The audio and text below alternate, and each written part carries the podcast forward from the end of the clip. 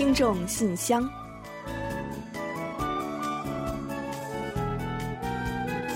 分享最新动态，聆听您的心声。听众朋友们好，我是李璐，欢迎收听《听众信箱》节目。听众朋友大家好，我是婉玲，很高兴又跟大家相会在《听众信箱》了。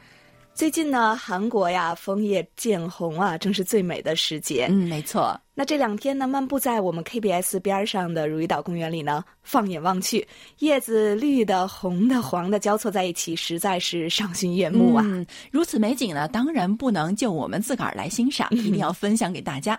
所以呢，您不妨先闭上眼睛，跟着我们想象一下哦，在好山好水好风光里，在点缀着这些油彩一般的绚烂，哇，美吧？唉，我刚才可是真的是把眼睛闭上，想象着这个美景啊，太美了。好啊，那不知道啊，有没有朋友呢？正好近期要来韩国呢？那您呢，可就是不光只用跟着我们想象就行了的啊，还可以实际的欣赏到这些美丽。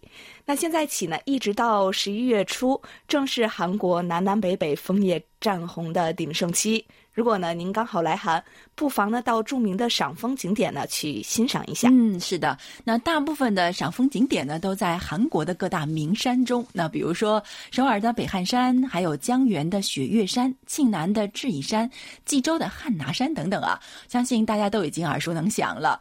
那这些地方的红叶是格外的好看。嗯，那除了这些深藏不露的呀，像刚刚我们说的呢，在首尔这样的大都市中呢，也能随处欣赏到美丽的丹枫。嗯，没错，甚至啊，在我们家小区里也能看到呢。嗯，要不怎么说是最美的秋天？可不是嘛。那有机会的话呢，大家呀也来一起欣赏一下吧。好了，那接下来呢，就请大家呢来和我们一起开启今天的听众信箱。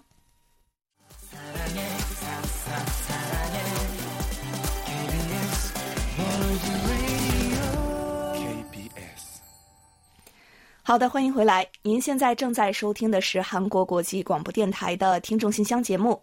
接下来呢，我们为您预报一下今天节目将播出的主要内容。嗯，我们这一期节目呢，依然还是有韩广动态、来信选读和生日祝福等几个小栏目。在生日祝福栏目中呢，我们将一起分享一段楚昌荣听友提供的人生感言。另外，在生活的发现栏目中啊，我们要为您介绍的是王倩倩听友提供的生活小智慧：吃辣的注意事项。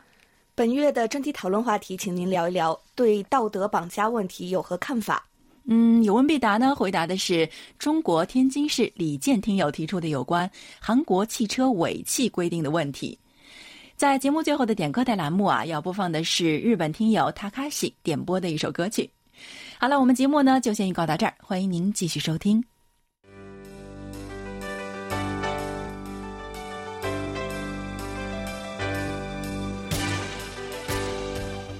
听众朋友，欢迎进入今天节目的第一个环节——韩广动态。首先呢，近期我们正在进行官方网站上滚动播出服务的性能改善工作。那涉及到 Wink 二十四、Wink 十一和 Wink Music 频道改善工作呢，将在十一月一日前完成。嗯，所以呢，使用 IE 有浏览器的用户们就要注意了啊！从十一月一日起呢，您将无法在线上收听上述滚动播出频道的各档节目了。也就是说啊，大家无法再通过 IE 浏览器进行正常的收听，但是呢，您还可以继续使用 Microsoft Edge、还有 Chrome、还有 Safari 等。其他的浏览器继续在线收听我我们的 Wink 二十四、Wink 十一和 Wink Music。嗯，另外呢，十月四号星期一呢，韩广将安排播出一期三十分钟左右的 K-pop 特辑。内容呢是有关二零一九年 K-pop 世界庆典的。嗯，本届庆典呢，共吸引了来自澳大利亚、古巴、美国、德国等十三个国家和地区的六十三名通过了预赛的参赛者来韩参加决赛。那另外呢，还有很多的明星精彩的助阵演出哦。所以呢，我们将在十一月四日的特辑中为您精彩呈现现场的盛况。所以呢，请大家多多期待哦。同时呢，我们也再次提醒大家，别忘了呢，尽快来争取我们的年末四大奖。呃，快到年底了，往年呢这个时候啊，也是听友们最热情来信的时间。没错，那我们期待着呢，更多听友们的热情参与。是啊，我们在这里等着大家哦。那说到听友的参与啊，十月十八日星期五呢，又有一位远道而来的朋友做客了我们的节目，他就是来自中国山西太原的郭艳新听友。哇，是我的老乡哦。那下面呢，就让我们一起来听听他都有哪些话想跟大家一起来分享吧。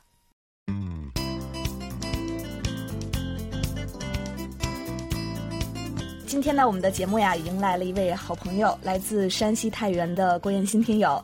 首先呢，欢迎您的到来，跟大家呢简单的打一个招呼先。KBS 的听众朋友，大家好，非常高兴今天能够来到咱们 KBS 中文组，内心很激动。那您呢，应该是收听韩广有一段的时间了，对吧？在我年轻的时候，就是、哦，呃十多岁、二十岁的那个时候，哦我就听开始听韩广的节目了。哎，资深老听友哈，那肯定跟韩广之间有一些特别的缘分、特别的故事。KBS，、啊我在年轻时候就是很深入的就就就认识他了，但当时那个政治氛围。可能是因为和中国呀没有建交啊、嗯。小的时候可能在政治方面还有点分歧啊什么的。嗯，这个我当时是我记得还写过一封信要要给咱们 KBS 寄手写信是吧？对。嗯，呃，当时我写好，好像放在家里一个什么位置，哎。后面那个家里面大人发现了，好像是他们那个思想，好像是当时可以说是很分别那个，嗯哎。所以这封信就没有寄出来。哎。但是在我心底上，我已经那时候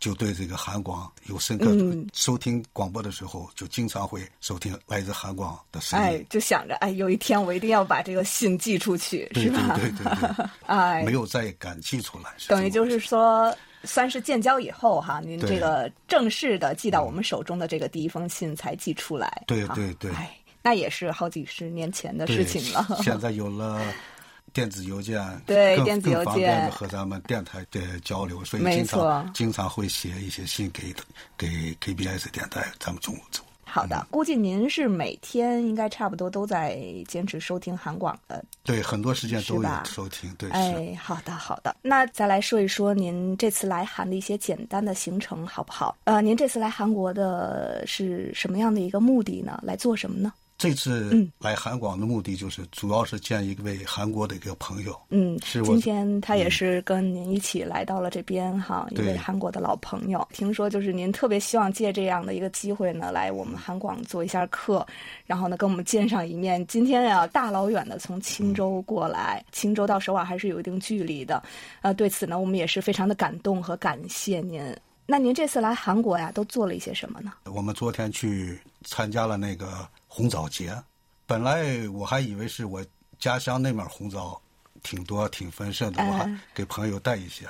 结果来到这里，发现这面的红枣更多品种、更丰富，啊而且内容更多。嗯，那这个青州啊，距离首尔大概您今天过来是多长时间？我们走了两个多小时，我们一路走过来，路过汉江，就看到非常的美丽，而且今天的天气也非常好。对，没错，没错，今天天气特别的好所。以我也在顺路在车上就嗯用手机拍了点照片儿。哦，今天呀是这种韩国的这样的典型的秋天，就是秋高气爽这样的季节。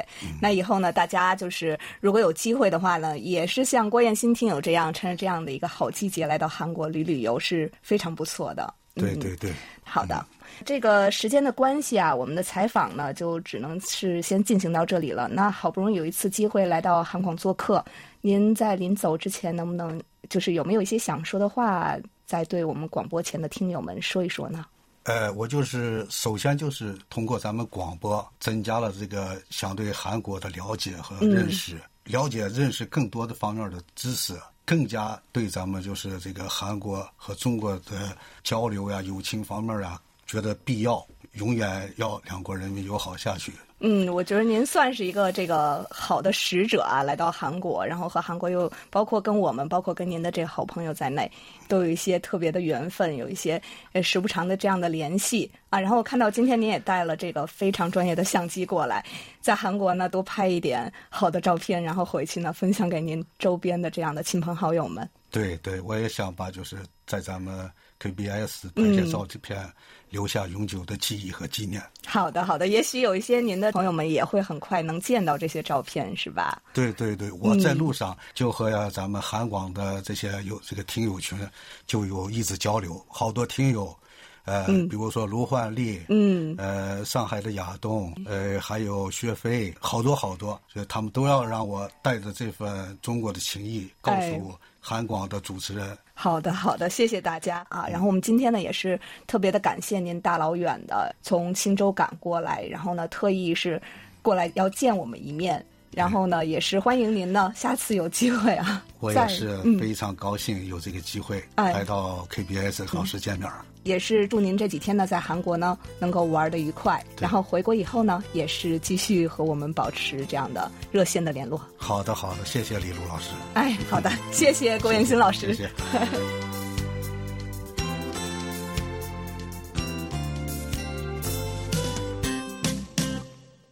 好的，那送走了郭艳新听友呢，我们的动态环节呀也快进入尾声了。不过呢，还有最后一个重要的部分，就是我们又要来发奖了啊！那话不多说，快来和我们一起看看本期呢又有哪几位听友幸运的获得我们的奖品呢？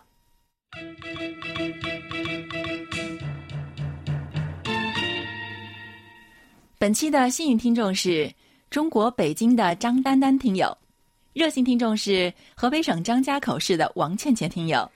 接下来呢，我来公布本期参与奖的获奖听众，他们是河北秦皇岛的王学军听友、四川的梅林听友以及中国的卡尔基后听友。嗯，恭喜以上的听友们，衷心感谢你们对韩广节目的关心和支持，也希望广大的听众朋友们能够多多支持我们的节目，给我们多来信、多反馈和我们多互动。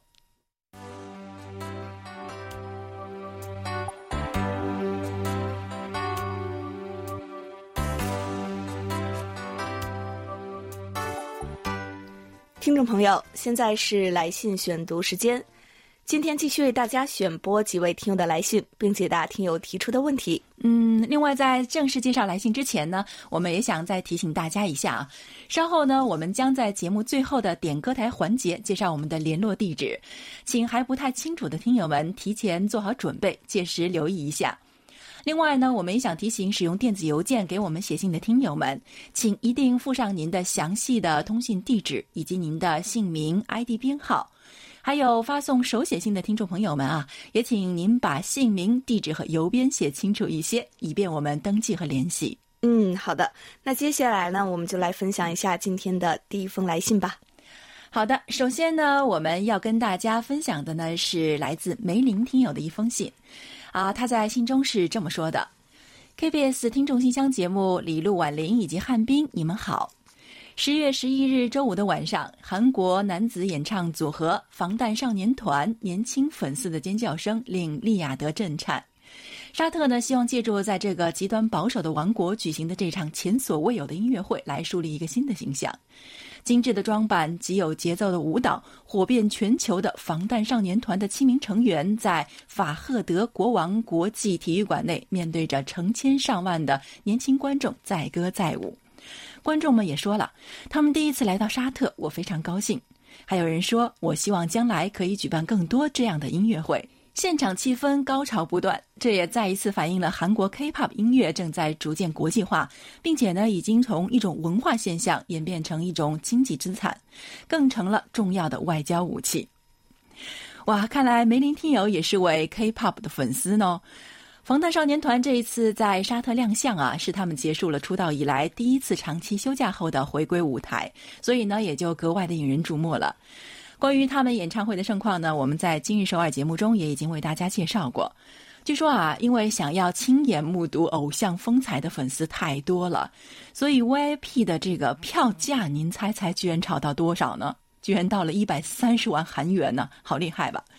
而且呢，虽说是中东地区，但是啊，粉丝们跟着唱韩国歌，可是一点都不含糊呢。不少阿米表示啊，就是因为喜欢 BTS 歌，还特意学习了韩语。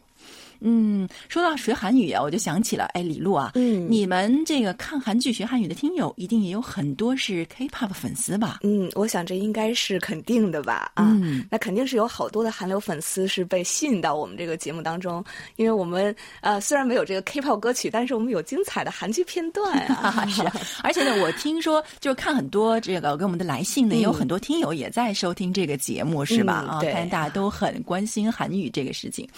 那还有。啊，我其实，在看这个相关报道的时候呢，还看到很多有趣的照片。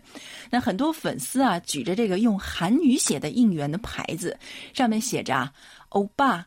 条论哈长，够直接的，欧巴，咱们结婚吧。还有呢，欧巴，我那是葡萄伊利里亚，就说，哎，欧巴，今天是咱们谈恋爱的第一天哦，谁同意的？不愧是这个年轻一代，对啊，这韩国欧巴们真的是红遍了全宇宙哈。那正像梅林听友分析的，那这 K-pop 已经从一种文化现象的演变成了一种经济资产，更成了一种重要的外交桥梁了，这是必须点赞哈。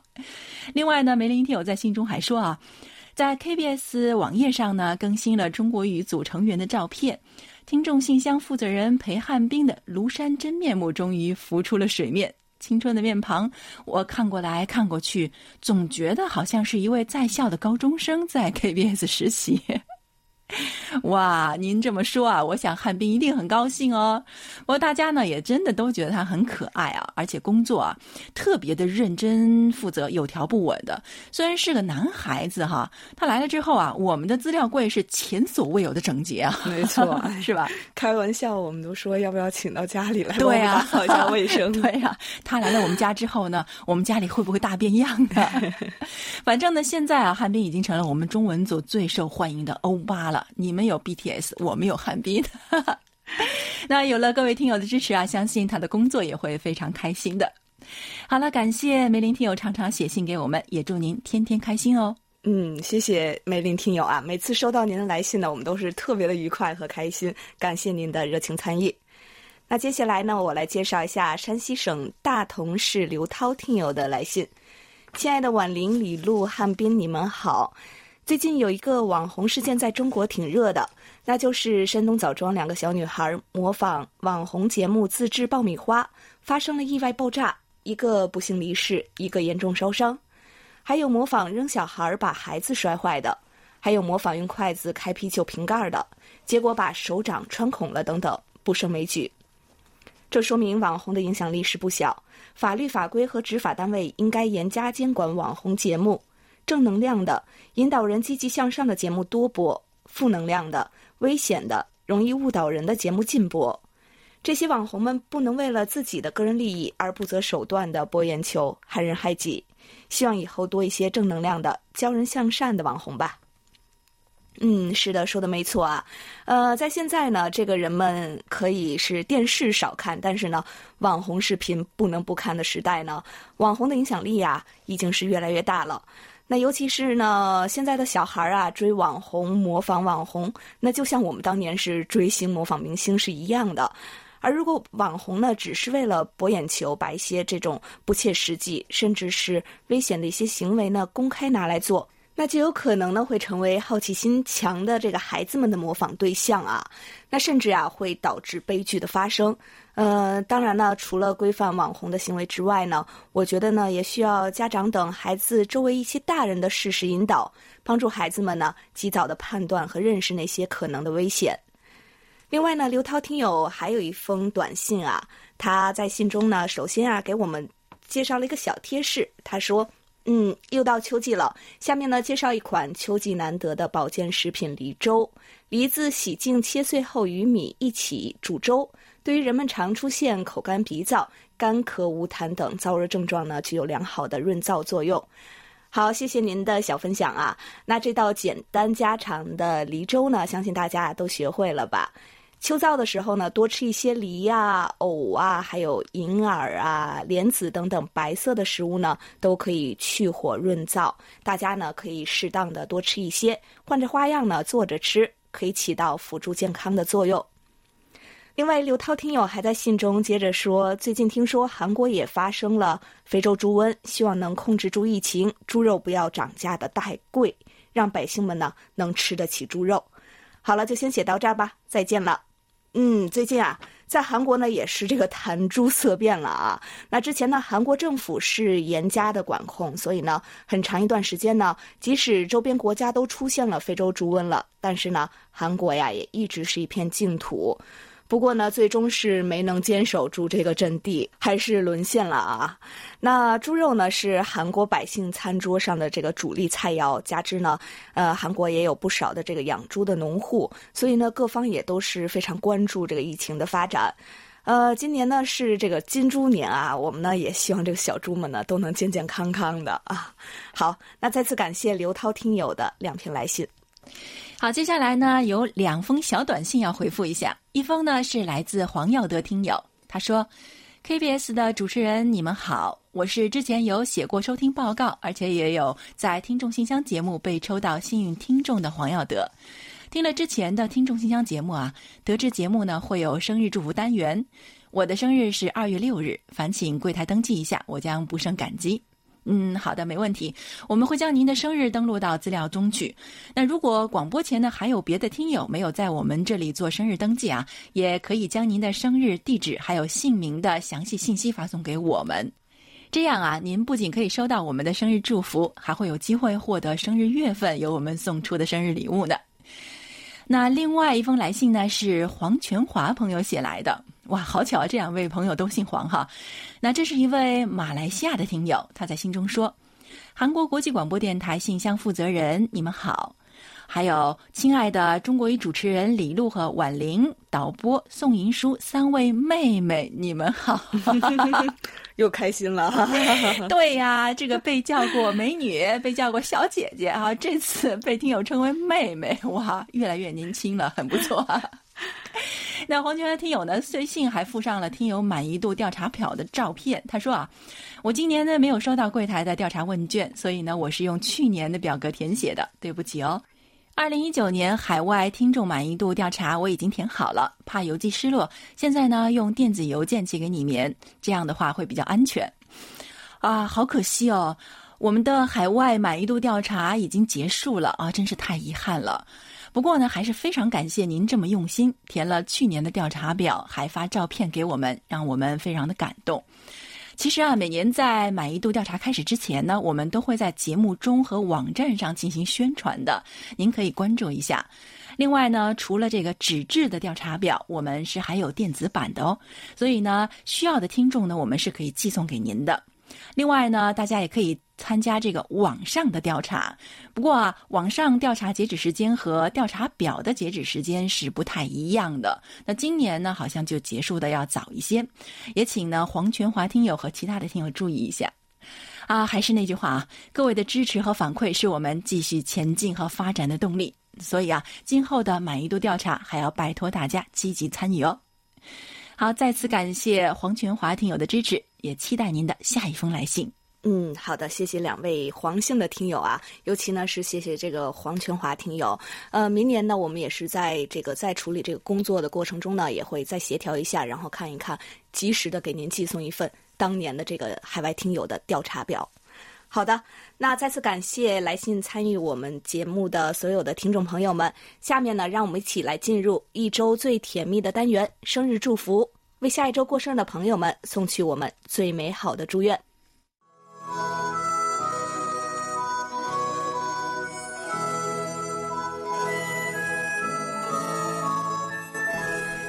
每个生命都是独特且美丽的，组合在一起，共同谱写出了一曲婉转动听的生命之歌。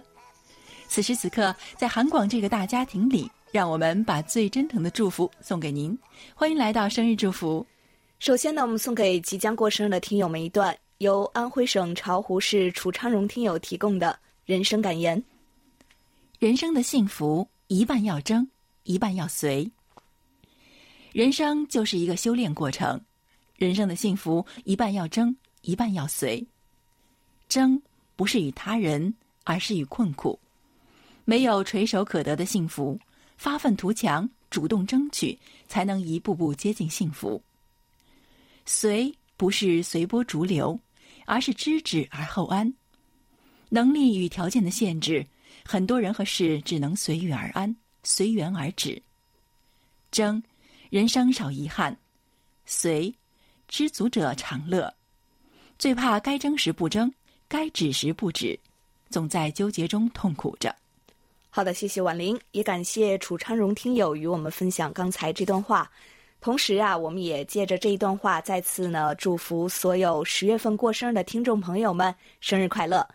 那接下来呢，又是我们公布本月生日奖品的获奖听众的时间了。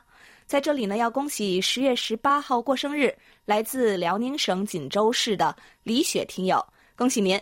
同时呢，也再一次的祝您生日快乐。好，接下来呢，我们就把这首由 Juni Air 演唱的《伊拉伊拉》送给十月过生日的所有听众朋友们，真心祝福你们每一天都快乐，每一天都能有好心情。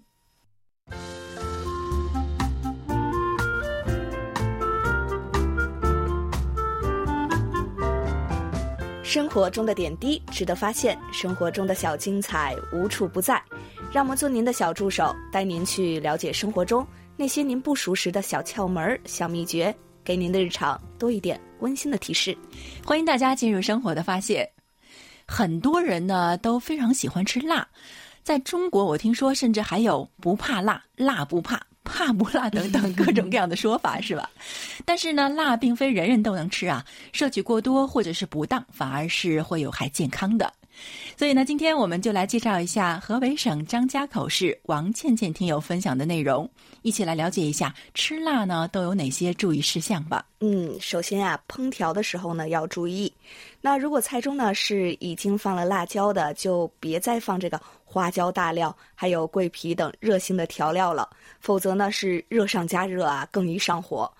那烹调前呢，您可以把辣椒呢放在醋里泡一会儿。或在烹调辣菜的时候呢，加一点醋，可以缓解上火的。嗯，没错。像我这种肠胃比较弱的人呢，如果被这个辣椒啊、花椒、大料轮番轰炸，那肚子里可不就得翻江倒海了吗？另外呢，在搭配食材的时候也要很注意一下，吃辣呢要配一些凉性的食物，就能起到中和的作用。那比如说像鸭肉啊、鱼肉，还有苦瓜、莲藕、豆腐、莴笋等等。嗯，难怪这些菜都习惯性的搭配辣椒一起吃呢哈。那吃辣后啊，最好呢您可以多吃一些酸味的水果。水果中的含鞣酸、膳食纤维呢，能刺激消化液的分泌，加速肠胃的蠕动，帮助滋阴润燥。山楂、柚子、柑橘、苹果和梨呢，都是不错的选择。嗯，另外啊，以下这些人群呢，要尽量少吃点辣椒。那首先呢，就是心脏不太好的人。辣椒中有辣椒素啊，它会使这个血液的循环量增加，心跳加快，诱发心动过速。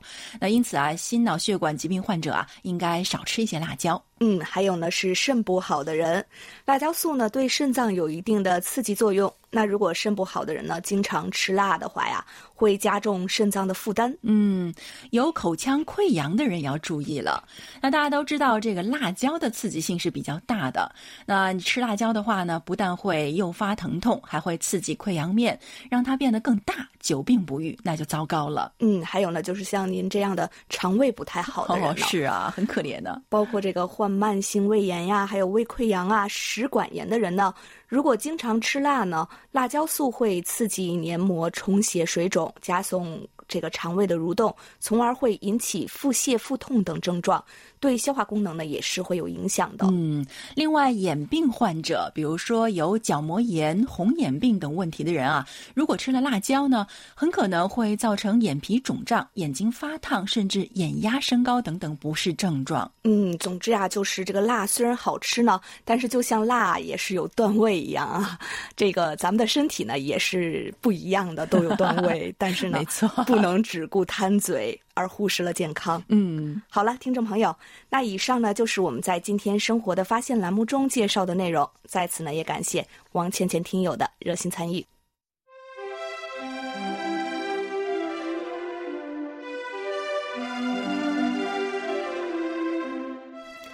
欢迎进入我们为您安排的专题讨论栏目。首先呢，要呼吁广大听众朋友们多多给我们来信，聊一聊十一月份话题。海洋塑料污染。嗯，那下面呢，我们就先来为您介绍一下十一月份和十二月份的讨论话题内容。首先，十一月份的话题是啊，最近海洋塑料污染成了一个大问题，动物因人类垃圾致死或者是被困的消息呢，屡屡见诸报端，让人触目惊心。尤其呢，是微塑料的影响更是颇受关注。微塑料呢，不仅影响海洋生物和自然环境，最终呢，也会对人类造成严重危害。嗯，所以呢，十一月份的话题呢，我们欢迎大家呢，就各种海洋塑料污染的来源、范围，以及对环境和人类的影响，还有应该采取的举措等等啊，发表您的看法。十二月份的话题呢是这样的：那近年来，韩中两国出现了大量的独居族，且仍然呢呈现显著的增加趋势。您认为独居族出现的原因和背景是什么？将给社会带来哪些变化和影响？嗯，不是有句话说“小家安稳了，大家才能幸福安定”吗？面对庞大的独居族，那应该有哪些措施和政策来确保他们的平稳健康生活呢？每月详细的专题讨论话题呢，您可以到我们的官方网站上找到专题讨论板块来进行查阅。欢迎大家多多参与。嗯，那么我们本月的话题是：近年来道德绑架屡见不鲜，各种事件呢也引发了不小的争议。那么，真正的捍卫道德和道德绑架的区别何在？社会上常见或者是您遭遇过的道德绑架都有哪些呢？道德绑架产生的原因何在？您认为应该如何看待和应对道德绑架，才能建立一个更加文明、更加和谐的社会呢？好，那接下来呢，我们就一起来进入今天的专题讨论吧。好，首先要跟大家分享的是安徽省楚昌荣听友的观点：道德绑架是指人们以道德的名义，利用过高的甚至不切实际的标准要求，威胁或者是攻击别人，并且左右其行为的一种现象。喜欢道德绑架别人的人，恰恰是一种自我得不到满足的人，他们其实非常不幸福。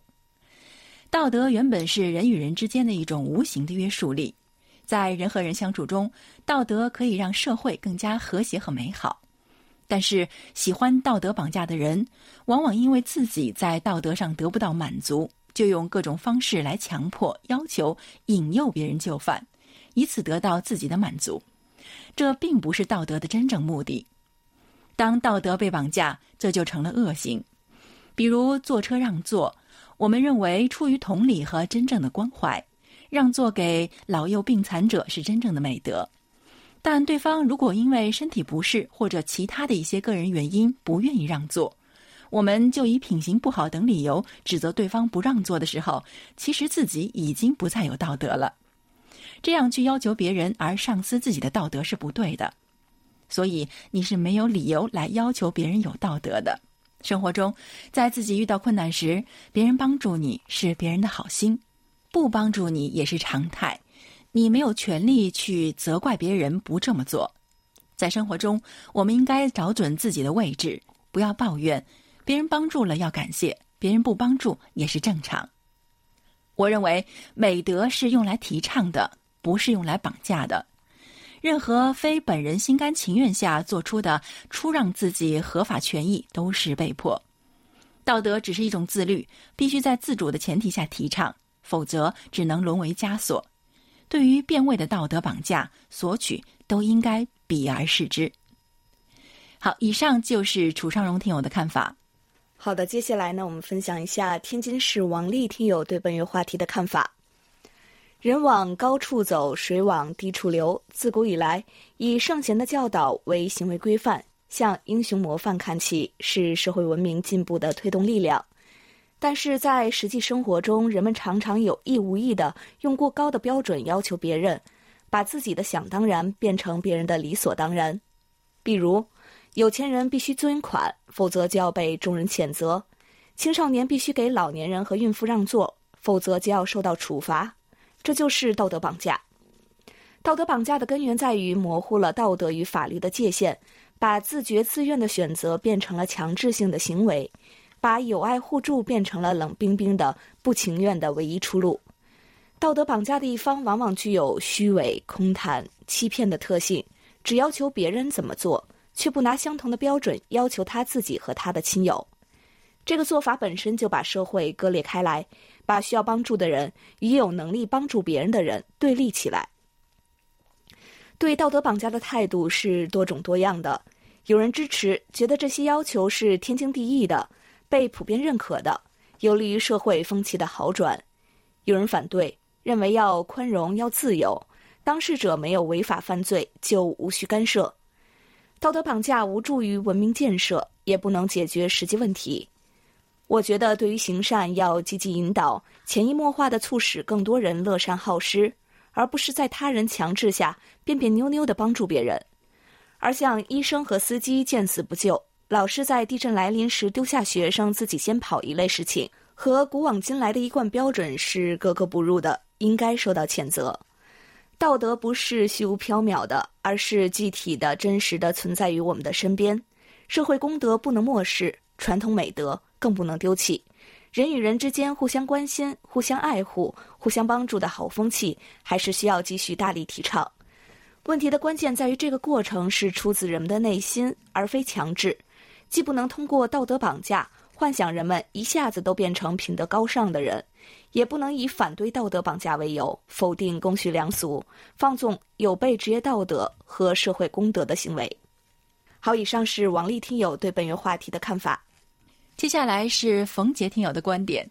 所谓道德绑架，是指人们以道德的名义，利用过高的甚至不切实际的标准要求，胁迫或者是攻击别人，并且左右其行为的一种现象。现实社会生活中，诸如此类的事件也是不断的发生。因为女生身体不舒服，没有给老人让座，结果被老人当场发飙，指责女生毫无素质；因为没给募捐者捐赠物资，就被他人说成是恶毒，毫无同情心可言。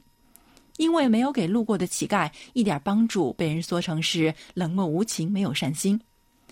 本来是取决于自己意愿所决定的事情，却成了评价一个人良心道德素质的标准，强硬的被贴上了各种关于道德的标签。其实，人与人之间的舒服关系，最重要的一点就是不用自己的道德绑架别人。正所谓“己所不欲，勿施于人”。一个人只要遵纪守法。没有对他人造成伤害，没有对这个社会造成威胁，那么他就不应该受到任何形式的斥责。我们可以对某些人的行为有所不满、有所怀疑，但是我们一定不能用所谓的善良去绑架一个人，而是应该学会尊重他们。好，以上就是冯杰听友的观点。好的，听众朋友，专题讨论呢就介绍到这里，接下来进入下一个环节。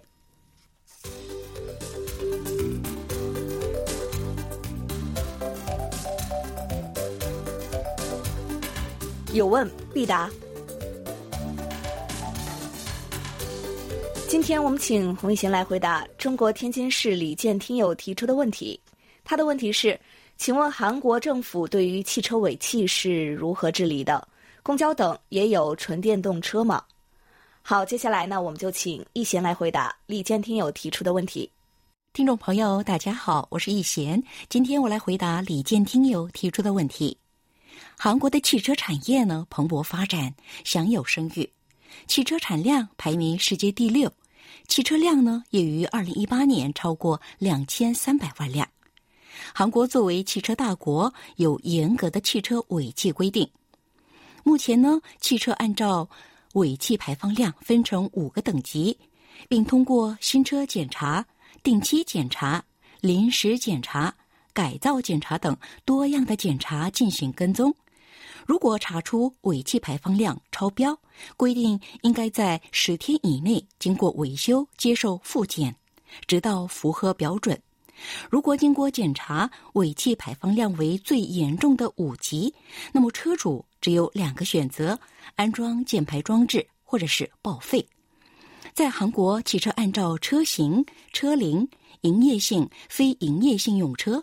规定每六个月到五年接受一次定期检查，私家车一般每两年接受一次定期检查，而交通安全工团会在定期检查约一个月以前，通过电话、邮件或信件通知车主在指定日期前接受检查，如果过期的话，将被处以两万到三十万韩元不等的罚款。为了缓解汽车尾气造成的空气污染。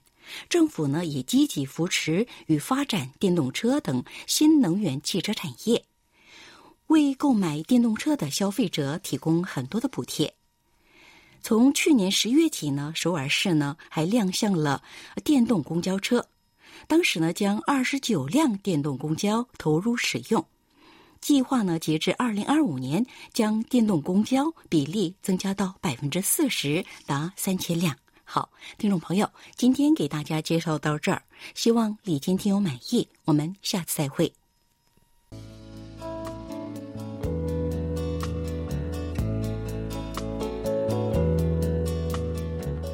节目最后是点歌台栏目。